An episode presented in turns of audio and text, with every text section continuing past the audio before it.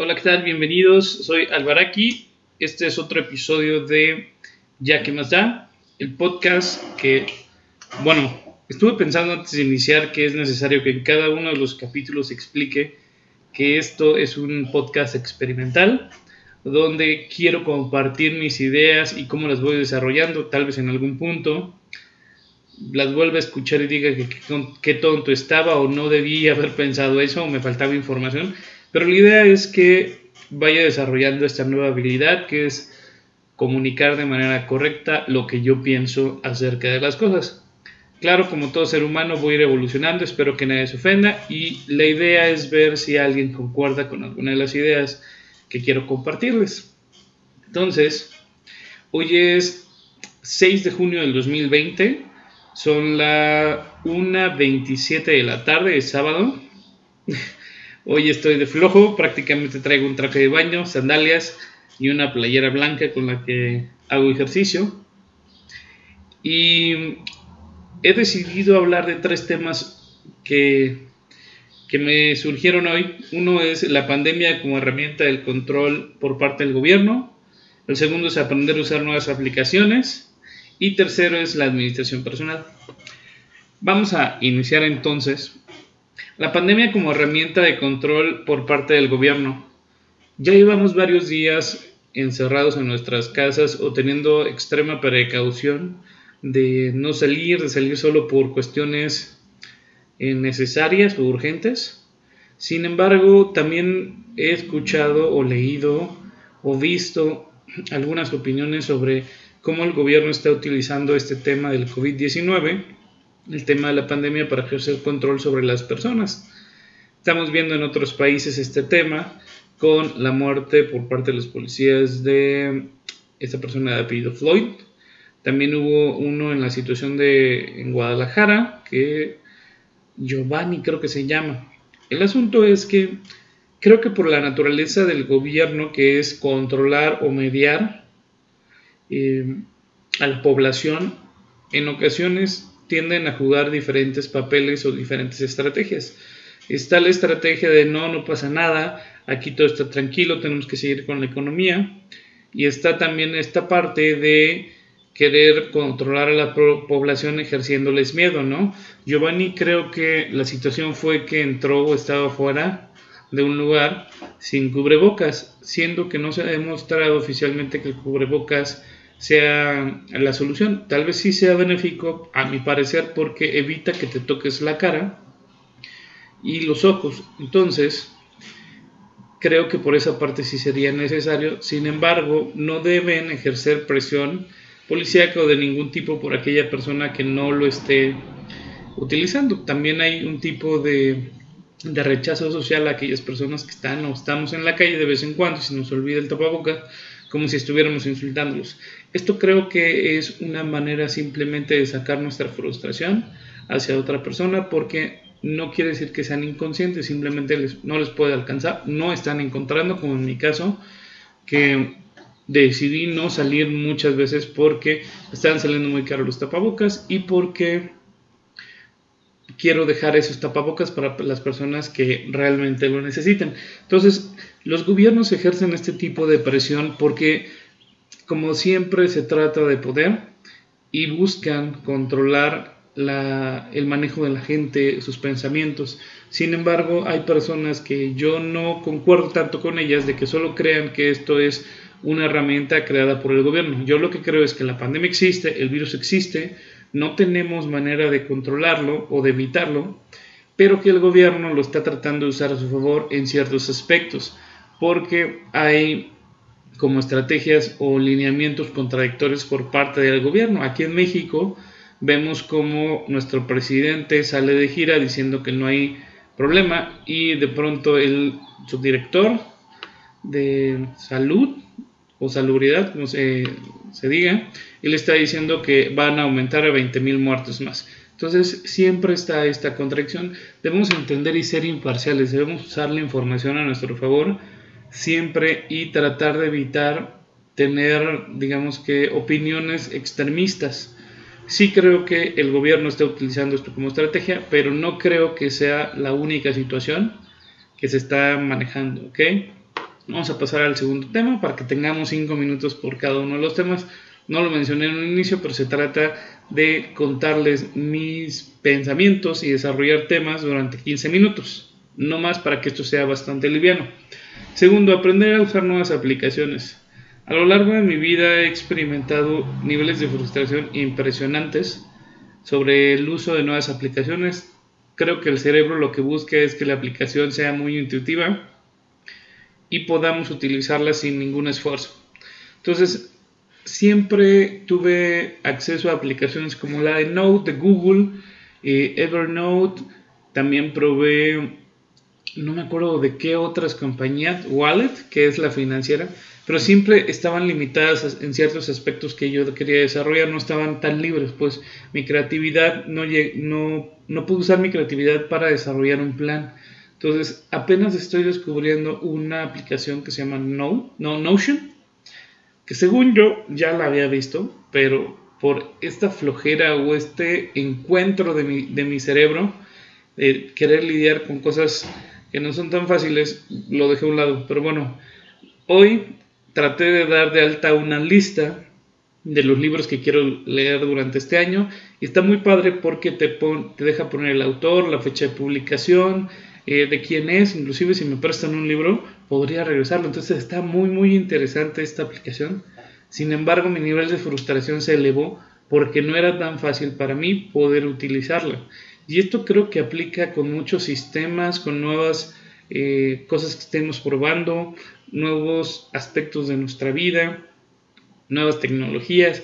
Y creo que no hay un nivel de edad como o una edad promedio con la que no lidies con esto.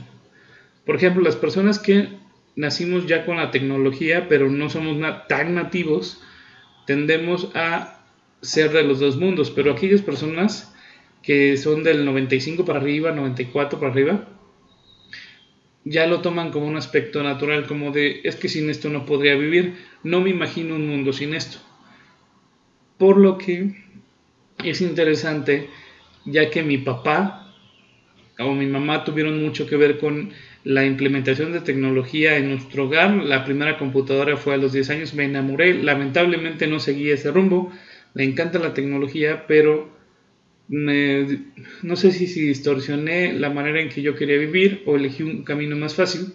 Sin embargo, creo que todos tenemos que lidiar con esto. Parte de la vida es adquirir nuevos conocimientos, nuevas habilidades, y el uso de la tecnología es algo que llegó para quedarse, para hacer más fácil nuestra vida en el mediano y en el largo plazo. En el corto plazo es muy difícil. Sí, he caído en la conclusión, porque no siempre lo dije, que mientras más queramos resultados del corto plazo, más frustración vamos a tener. Si entendemos que las respuestas a nuestros problemas son de mediano y largo plazo, vamos a tener una satisfacción mucho mayor y vamos a vivir mucho más tranquilos. Entonces, el, uso de esta aplicación, yo creo que la voy a estar probando a lo largo de la semana. Mi objetivo es no frustrarme tanto, seguirla, utilizarla, sacarle jugo. Les voy a contar próximamente qué es lo que voy a hacer con esta aplicación y si en algún momento ustedes la pueden utilizar y mandarme algún consejo, estaría excelente porque hay muchos videos explicando las cosas, pero no es intuitiva, creo. Eso es lo que falta pero tampoco es malo. Estamos tan acostumbrados a las cosas tan intuitivas que las cosas complejas ya no las manejan, ya no las queremos hacer, no queremos aprender, queremos que alguien lo resuelva por nosotros. Y eso no es tan bueno para solucionar problemas personales, laborales, religiosos, sociales, de todo ámbito. ¿Okay? El tercer punto es la administración personal. Este punto sale también a raíz de la aplicación, ¿no? y del tiempo que he estado utilizando. Siempre nos han dicho que hay que ser productivos, que hay que ser eficientes, eficaces. Nos, dan los ejemplos de qué hacerlo, ¿no? De cómo aprovechar el tiempo. Algo que comentan muchas personas que he leído sobre sus carreras exitosas es que todos tenemos las mismas 24 horas, tenemos los mismos segundos, los mismos minutos. Y una vez hice un ejercicio de cuánto tiempo le puedo dedicar a cada cosa y realmente te sobra el tiempo. Se los juro que realmente sobra el tiempo. si hicieras tres horas de ejercicio al día, aún así sería muy poco, sería como uno o dos meses al año, máximo. O sea, jamás le vamos a cambiar, le vamos a ganar el tema de dormir con otra actividad. Y de hecho deberíamos dormir mejor. Arnold Schwarzenegger decía en algún punto que debemos dormir más rápido, ok, descansar más rápido. ¿Qué quiere decir? No por dormir ocho horas voy a dormir mejor o más, o voy a recuperarme, pero si son cuatro, pues tampoco, todo depende de cada organismo. Pero seguimos ciertos patrones porque estamos estructurados de, la misma manera, el mismo ADN, mismas dos manos, mismos dos, dos, dos piernas, dos nalgas.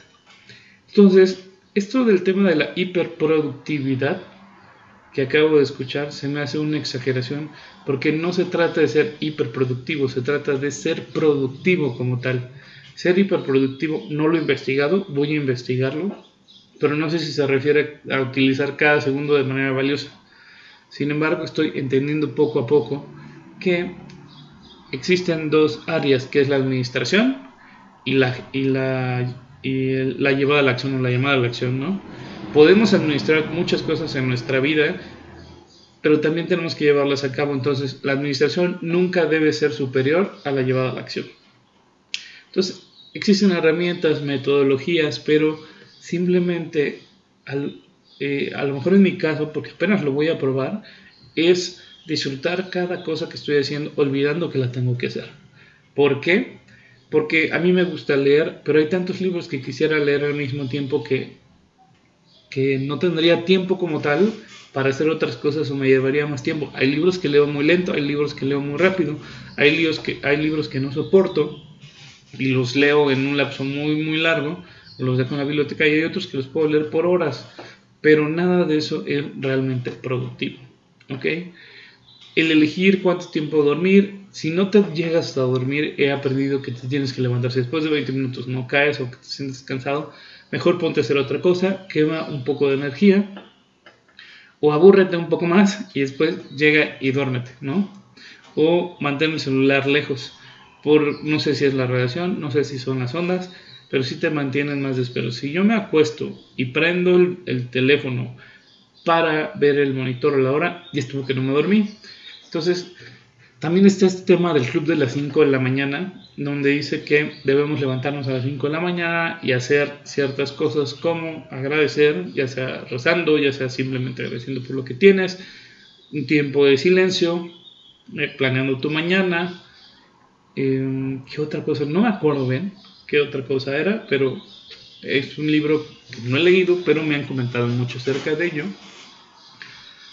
Pero de verdad, ¿cómo me, cómo me cuesta levantarme a las 5? Tengo alarma a las 5, a las 6, a las 7 y aún así termino levantándome a 7.30. ¿Por qué? Porque mi cuerpo no me está dejando. A medida de que yo me mentalice, tal vez me pueda levantar o a medida de que ya no esté tan estresado por cumplir ese horario. Esas son cuestiones que tengo que analizar. Creo que cada uno tendremos que analizar para ver qué es ser productivo. Uy, creo que se trabó esto. Entonces, vamos a seguir con este tema de la administración personal. Hay cosas de verdad muy rápidas como barrer, limpiar la casa, regar las plantas, que antes, cuando tenía atascado el tema del trabajo, cuando trabajaba en la FORE, en Sura, pensaba que no me daba tiempo de hacer y hoy en día los estoy haciendo muy rápido. De hecho, me da mucha satisfacción barrer la casa, limpiar. Antes, como odiaba lavar los trastes y muchas veces fue porque otras personas no lo hacían cuando yo me estaba rompiendo la madre en el trabajo sin embargo, hoy lo hago y lo disfruto. Hoy como y lavo, como y lavo. Y no me molesta limpiar las cosas de otras personas porque yo demuestro mi educación a través de eso y mi forma de ser para que también no me reclamen, ¿no? ¿A quién le gusta que le reclamen? Entonces lo estoy haciendo, creo que está funcionando. Quisiera tener otros hábitos así o desarrollarlos más. No quiere decir que nunca haya limpiado. Simplemente no me gustaba, odiaba hacerlo, o buscaba la manera de no hacerlo. Entonces ahora lo estoy haciendo simplemente porque es mi casa, es mi hogar, son mis cosas y porque realmente nadie tiene que hacer las cosas por mí. En algún punto puedo pagar porque vengan a hacer la limpieza, pero hoy no tengo la solvencia tal vez justificada para contratar a alguien que venga una vez por la semana. Aunque si viene, pero eso es por parte de mi hermana, ¿no? Entonces, queda ya nos pasamos más de 15 minutos. Vamos a terminar esto. Soy Albaraki. Este es un podcast experimental, espero les guste, no lo tomen personal, son ideas y espero lanzar los 365 capítulos de 15 minutos y algunos segundos más, al parecer que tengan bonita tarde.